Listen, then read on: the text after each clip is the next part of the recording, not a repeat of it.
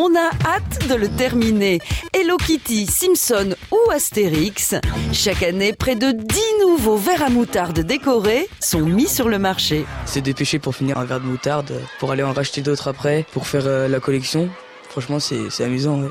Et franchement, je kiffe. Hein. 1934, l'année où la moutarde a eu du nez. Hop là, hop là, tout rap, là, là. Relève le plat, plat. À la fin du XVIIIe siècle, Jean-Baptiste Neigeon, un Dijonais gourmet, révolutionne la moutarde. Il remplace le traditionnel jus de raisin vert par du vinaigre. Sa recette, plus douce et plus subtile, se transmet de génération en génération. En 1919, Armand Bisoir, un de ses descendants, dépose la marque Amora parce que selon lui, c'est un amour de moutarde. 15 ans plus tard, l'entrepreneur Raymond Sachot rachète la petite entreprise avec un bon pressentiment.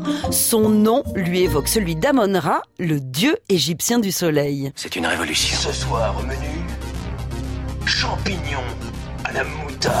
Suivant à la lettre l'adage bourguignon, il n'est pas de bonne moutarde dans de vilains pots.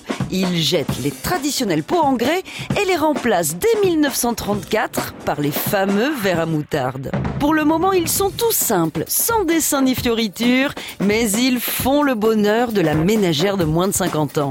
En 64, Amora a encore une idée de génie. Séduire les enfants avec des modèles à l'effigie des fables de La Fontaine. Certaines familles n'hésitent plus à acheter 12 pots d'un coup pour avoir la collection complète. J'ai toujours pensé que la moutarde était un condiment équilibré. Contrairement au ketchup.